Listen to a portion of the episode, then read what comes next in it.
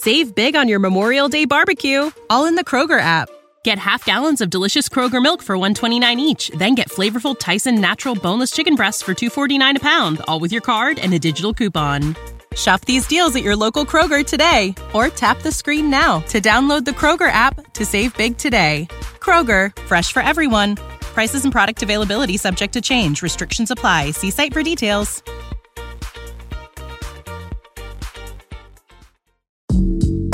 阅读、科技、旅行，生活可以很大。对话设计、学习、思考不嫌太多。这里是 iTunes 获奖播客《狗熊有话说》，一听就停不下来的哦。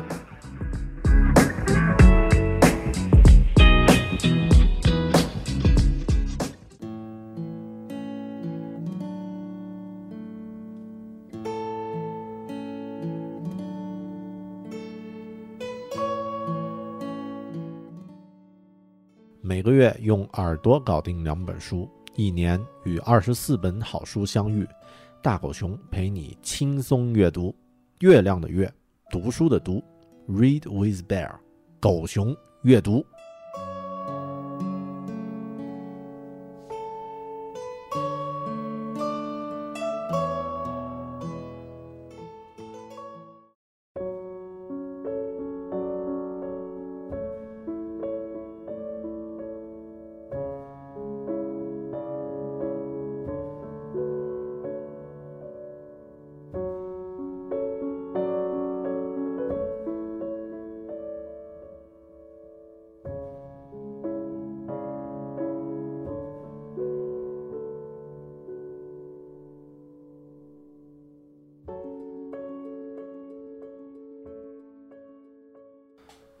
大家好，这里是分享好书的平台狗熊阅读 Read with Bear，我是说书人大狗熊。在文化领域啊，经常会出现在一个时期的一个地区某种文化极度繁荣和兴盛的情况，比如绘画和雕塑在十四世纪时的佛罗伦萨，比如摇滚乐在六十年代的英国。同样的，科幻小说这个类别呢？在七十年代的美国是最为繁荣兴旺的文学题材，那也正是科幻小说的黄金时代。说起美国科幻小说呢，一定会说到四大才子：艾萨克·阿西莫夫、罗伯特·海因莱因、雷·弗雷德伯里，还有阿尔弗雷德·沃德戈。其中最有名的呢，就是第一位艾萨克·阿西莫夫。阿西莫夫一生呢，写了非常多的作品，除了科幻小说，他甚至还写科普读物。历史故事、情感指南和宗教指南，一生的著作呢多达五百多本。很多人因为他的《银河帝国》系列啊知道他，呀，但其实他的作品值得讲的实在太多了。而今天我们要分享的这部作品呢，是他自己本人最偏爱的一部。本期狗熊阅读，艾萨克·阿西莫夫的科幻小说《神们自己》。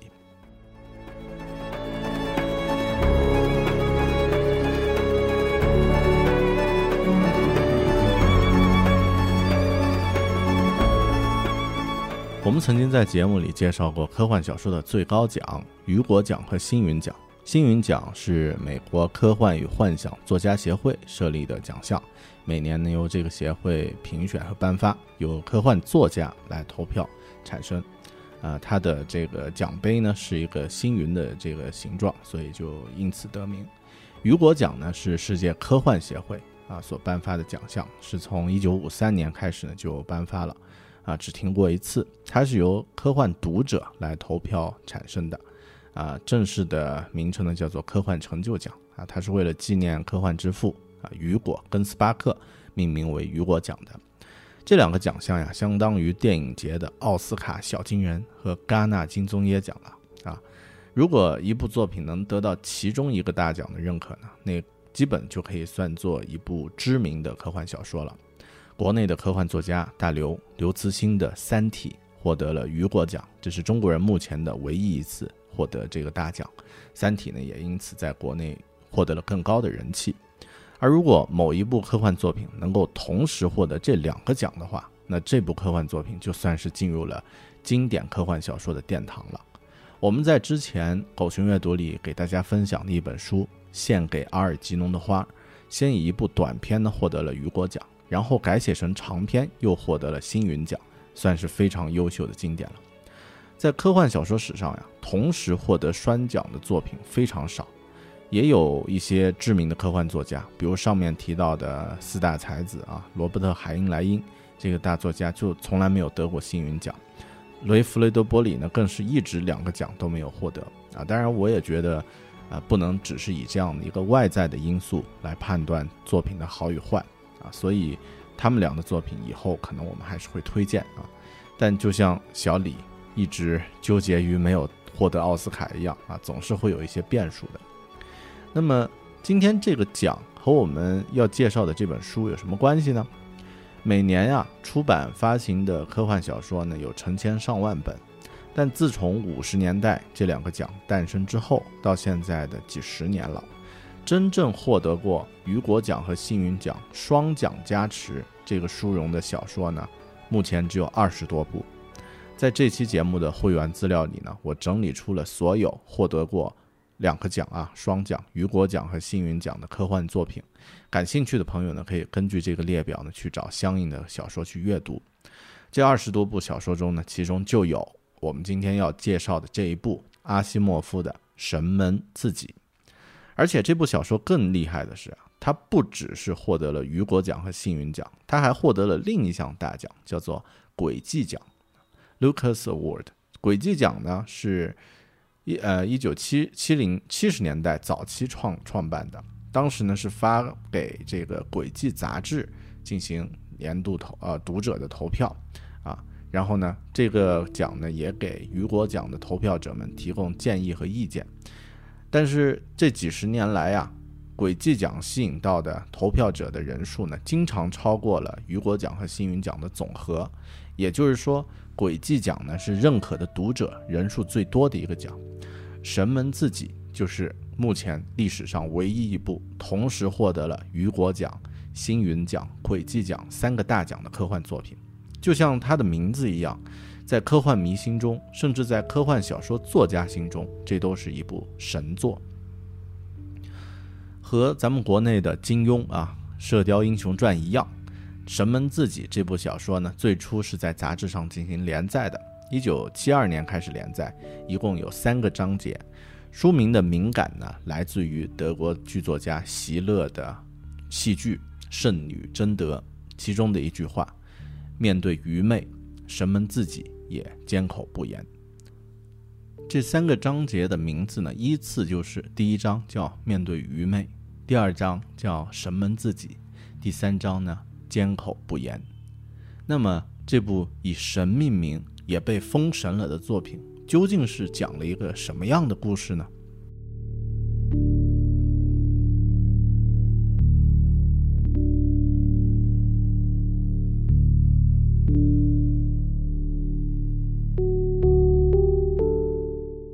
我之前参加过一个微信的活动，要求大家呢在一天内呢写四万二千字。很多人都怀疑自己怎么可能达到这样的目标呢？当时群主举了一个例子来鼓励大家，说的就是这本书的作者阿西莫夫。他说，阿西莫夫的写作呀是任何时候都可以进行的。如果十五分钟没事儿可做的话呢，他就足够写一两页了。只要把东西写下来就好，不用担心其他问题。但实际上啊，我觉得他举的这个例子不是很恰当，因为阿西莫夫可能是这个星球上唯一一个没有同类的作家。用他作为例子来鼓励别人写作呢，可能会把想要写作的人吓跑，因为他一辈子写了五百本书呀，可以想象一下五百本书堆起来会有多厚。他的书的内容呢，跨越了你能想象的任何层面。我们来简单介绍一下啊，阿西莫夫，他是一位呃，一九二零年出生，一九九二年去世，是一位俄裔的美籍作家，全知全能。被全世界读者誉为神一样的人，美国政府呢也授予他一个称号，叫做“国家的资源和大自然的奇迹”啊，以表彰他在拓展人类想象力方面的杰出贡献。他一生的著作呢五百本，涉及杜威图书分类法的每一个范畴，涵盖人类生活的每一个层面，上天下海，古往今来，从恐龙到亚原子到全宇宙啊，无所不包。从通俗小说到罗马小罗马帝国史。从科普读物到远东千年历史，从圣经指南到科学指南到两性生活指南，每一本著作呢都朴实严谨而充满幽默而风趣的格调。我自己啊是在中学时一本喜欢的科幻杂志上呢看到了这位大作家的名字，所以呢我对他也有一种崇敬的心理。我中学呢是在云南的一个小县城读的书，城里呢有一家图书馆，我每一两周呢就会去借两本书看一看。有一次呢在西方文学那一柜，我找到了一本封面被牛皮纸重新贴过，有一个手写的名字呢写在封面的正面。还有一个作者的名字呢，写在书籍上。作者的名字呢，就是阿西莫夫。那本书的名字呢，叫做《空中石子》。这是我读过第一本阿西莫夫的书。很幸运啊，这是一本科幻小说，而不是其他的文体。大概的情节呀，是在银河帝国的那个世界观里面、世界体系里面，一个现在地球上的普通人穿越到了那个地那个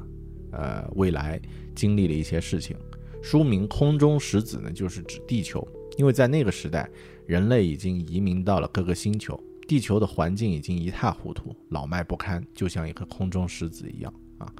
而且，在那个年代，没有人知道人类最初是从地球开始起源的。嗯，这个是一个很远很远的未来了。读完这本书之后呢，我有一次又在图书馆的。书架间乱找，无意中又看到一本封面写着阿西莫夫的书，叫什么什么化学，有机化学还是什么啊？但相应的是，至少我记得是关于化学的。我都没有翻开来看，就兴冲冲的借了回家，以为它又是一本很好看的科幻小说。结果到家里一翻开就傻了，全书都是化学公式和我完全读不懂的内容，感觉呢像是大学里化学专业的教科书一样。当时我还专门检查了一下啊，自己有没有把作者弄错。一看呢，真的是阿西莫夫，没有弄错。这就是这个神一般的男人给我留下的第一印象。《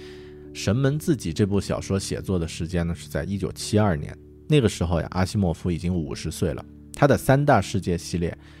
呃，《银河帝国》、《机器人》还有《基地》，早在十多年前就已经完完成了。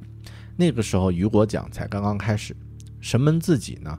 是他自己比较喜欢的作品，但对于读者来说呢，有点两极分化。有人喜欢的要死，有人说呢，比不上之前的作品。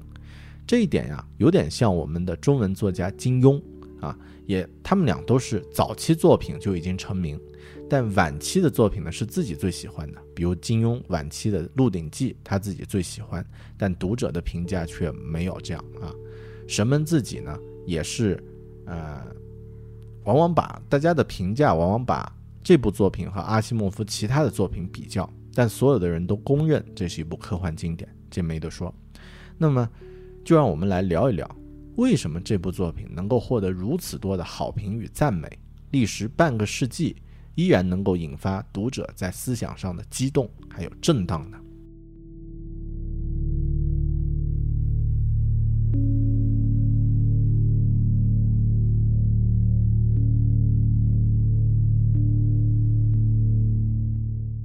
这本书的中文版封面上有一句话：“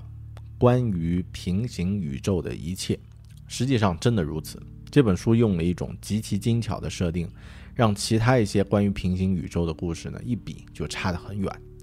以往一些平行世界的故事啊，多半就是收个信呀、发个消息啊、日记本可以被别人看到呀，这样的一些设定，往往呢是有一个介于两个世界之间的介质啊，越是具体的介质呢。编的故事就越接近于童话，但技术大神阿西莫夫当然没有那么肤浅，他构想的呢是一个粒子可以传递的设定，也就是书里的电子通道。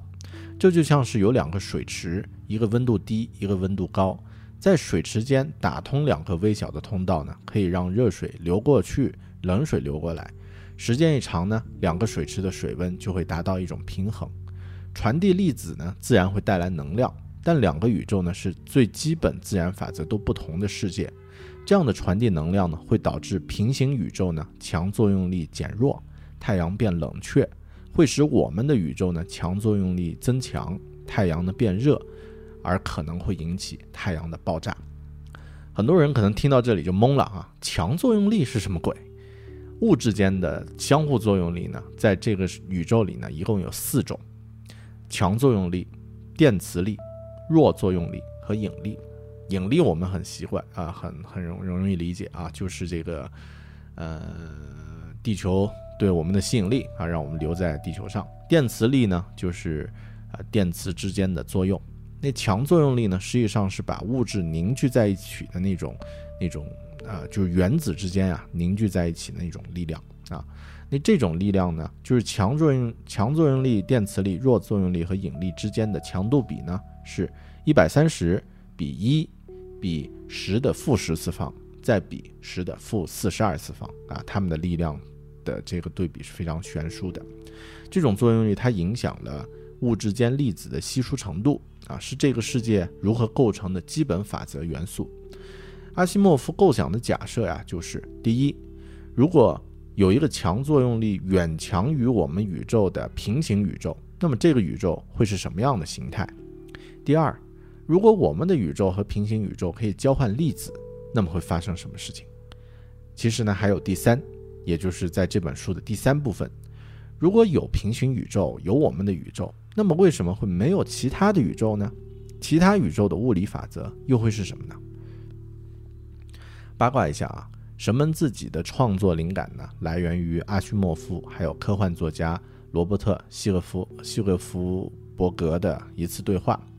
当时呢，这个希尔弗伯格啊，他提到了一种同位素，是一种随便提的啊，任意的一种同位素，作为一个例子啊。当时他提到了说环幺八六，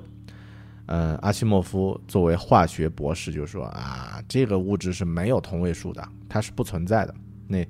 希尔弗格希伯希尔弗伯伯伯格呢，就说：“那假设它存在，那又怎么样呢？啊，我们先假设它存在，好吧？之后，阿西莫夫，呃，说者无心，听者有意啊，就一直在思考，那到底在什么情况下，环幺八六这种物质才有可能存在？而它存在的背后的原因和结果，又可能暗示了什么呢？阿西莫夫得出的解释啊，是如果存在这种情况。”那么必将属于有着与我们不同物理规则的另一个宇宙，尤其是在不同的原子核力之下呢，允许环幺八六的原子呢聚集生成。后来呢，他就把这些点子呢记了下来，逐步完成了这部小说。所以啊，这就是为什么阿西莫夫是神一般的男人的原因，因为他改变了一个基本的自然法则，然后呢，就创造出了一个平行的宇宙。这是一个最高级的硬科幻的一个创意，很少有人能够玩得转，甚至不具备一定智力的人啊都没有听懂到底是什么样的一个故事，都搞不懂是什么样的情况。但一旦你理解了这个假设，整个故事就会带给你巨大的乐趣。一般能够提出这样的一个假设，其实已经算非常了不起的成就了。很多二流和三流的科幻小说呢？只是有一个好的点子，就可以洋洋洒洒的写长篇了。而这部小说的自然法则的基本假设呢，还带来了一个问题，就是我们的宇宙如果这样操作呢，太阳会爆炸，因为强作用力会增强嘛。啊，那平行宇宙呢，它又不会停止电子通道，怎么办？这个常规的思路就是世界末日呗，对吧？大家最后就一起死就好了。但阿西莫夫最终设计了一个非常巧妙的解决方式，也就是这个故事的第三部分，通过宇宙弹呢来解决这个问题。作为技术技术主义者啊，他最终通过技术来解决这个问题的这个手段，非常的高明啊，让你看到最后就会，虽然是一个平铺直叙的描述，但会你会感觉到一种思想上的冲击和震撼。所以说呀，这真的是一部关于平行宇宙的顶级科幻小说。它真的是关于平行宇宙的一切。这本书之后，平行宇宙的题材呢，必须换一种玩法才可以了。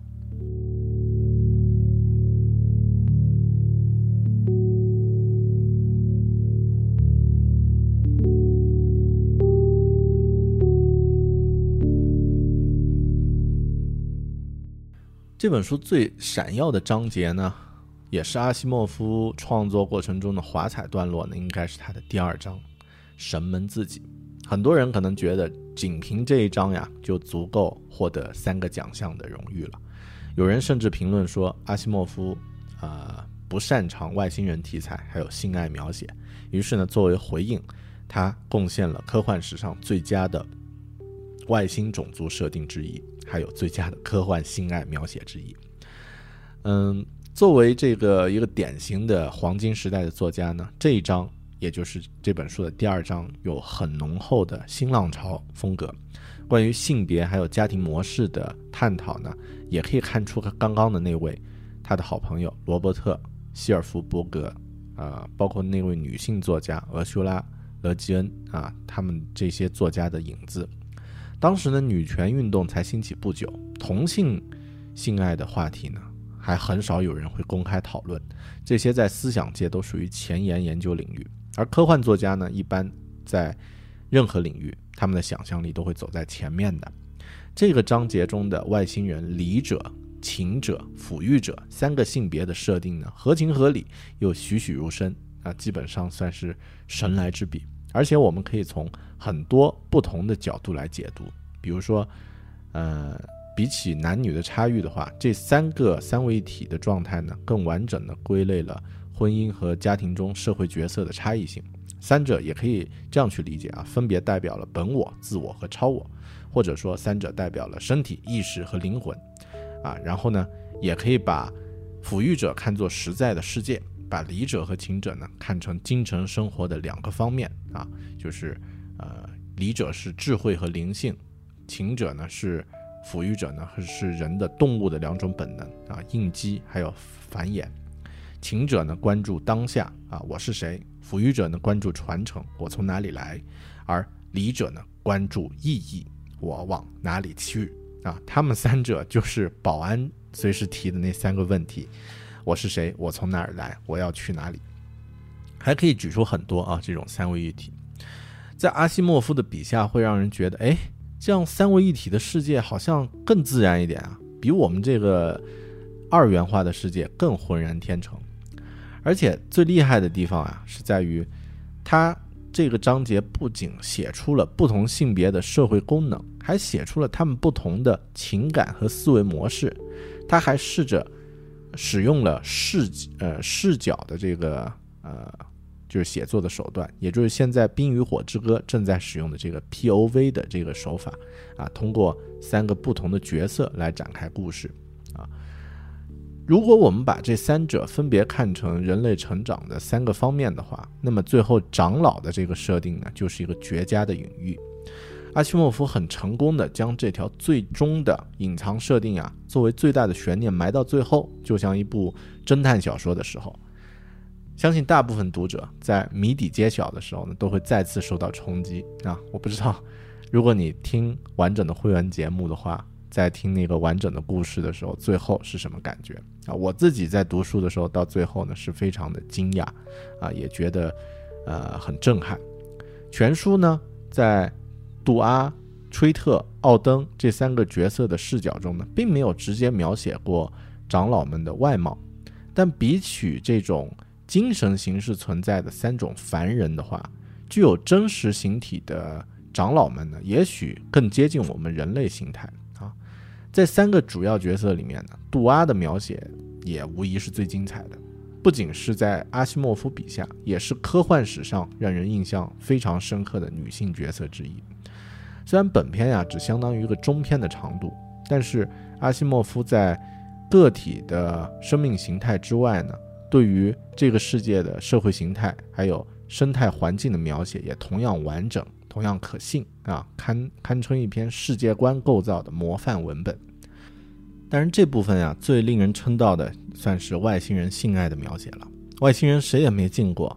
但阿西莫夫厉害就厉害在，他虽然明写外星人，但是那种精神感官的刺激，那种在失去意识之前尽量延长快感的微小努力，那种严密交融之后的巨大狂喜，都是读者所熟悉的啊啊，确实是科幻，但很多细节的地方呢，又像言情小说一样的精致。所以很多读者都觉得，这也算是阿西莫夫，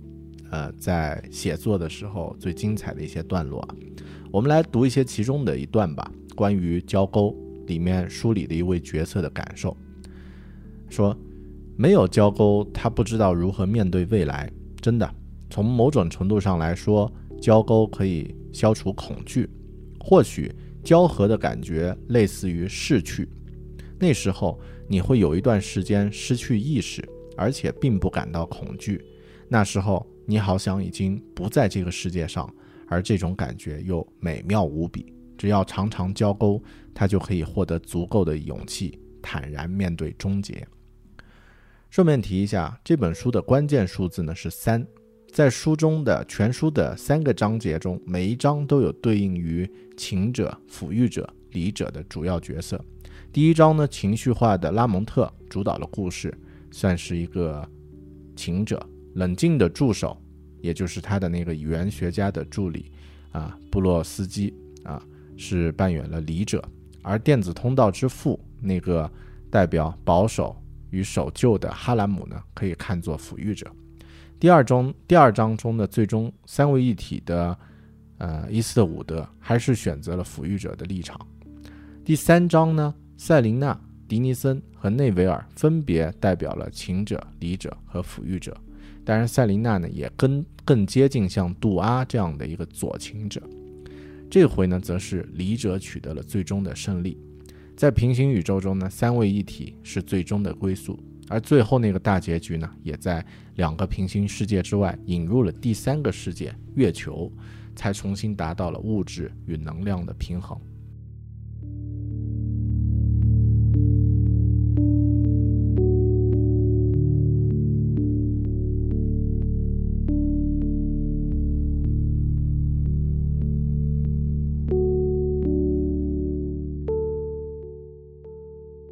读完《神门自己》之后呀。你才会发现，刘慈欣向大师的经典呢汲取了非常优质的营养，用书中的话呢，也可以称为能量了。《三体》这部小说里呢，三体世界与地球的跨文明交流，还有猜疑链，还有歌者文明的那个描写的部分呢，都可以在神门自己中找到一些影子。我忽然明白了，为什么《黑暗森林》啊，也就是《三体》的第二部，没有像《三体》第一部那样。获得雨果奖，而且国内的读者大家公认啊，觉得《三体》的第二部《黑暗森林》呢，比第一部要更有想象力和创意。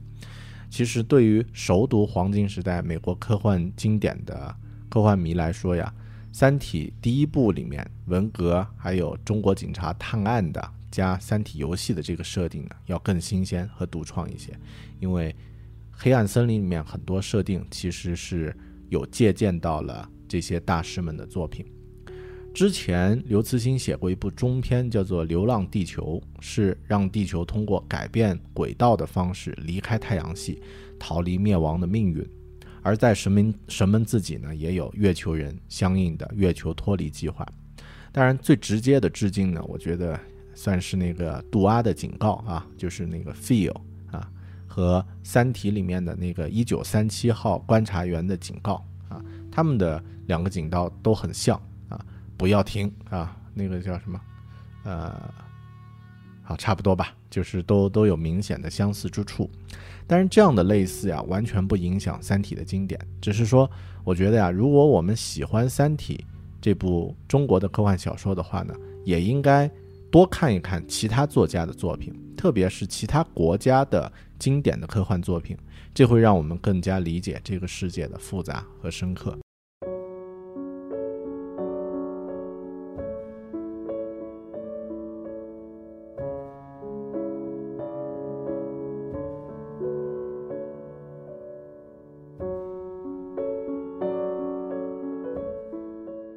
刚刚收听的是狗熊阅读 Read with Bear 关于好书的分享，关于阿西莫夫的著作《神门自己》，还有更多关于这本书的精彩内容呢，会放在会员节目里面进行分享。如果您感兴趣，不妨考虑加入狗熊阅读会员计划，每月与两本好书相遇，让一年后的自己感谢自己现在的决定。通过登录网站三 w 点 readwithbear 点 com 可以。查找相应的加入信息，也可以关注大狗熊的微信号“狗熊有话说”啊，搜索这五个汉字，然后呢，在下方的菜单里面就有了，或者直接在百度搜索“狗熊阅读”，月亮的月，读书的读，可以找到相应的微博和这个网站的信息。期待你的加入，我们下本书里再见，拜拜。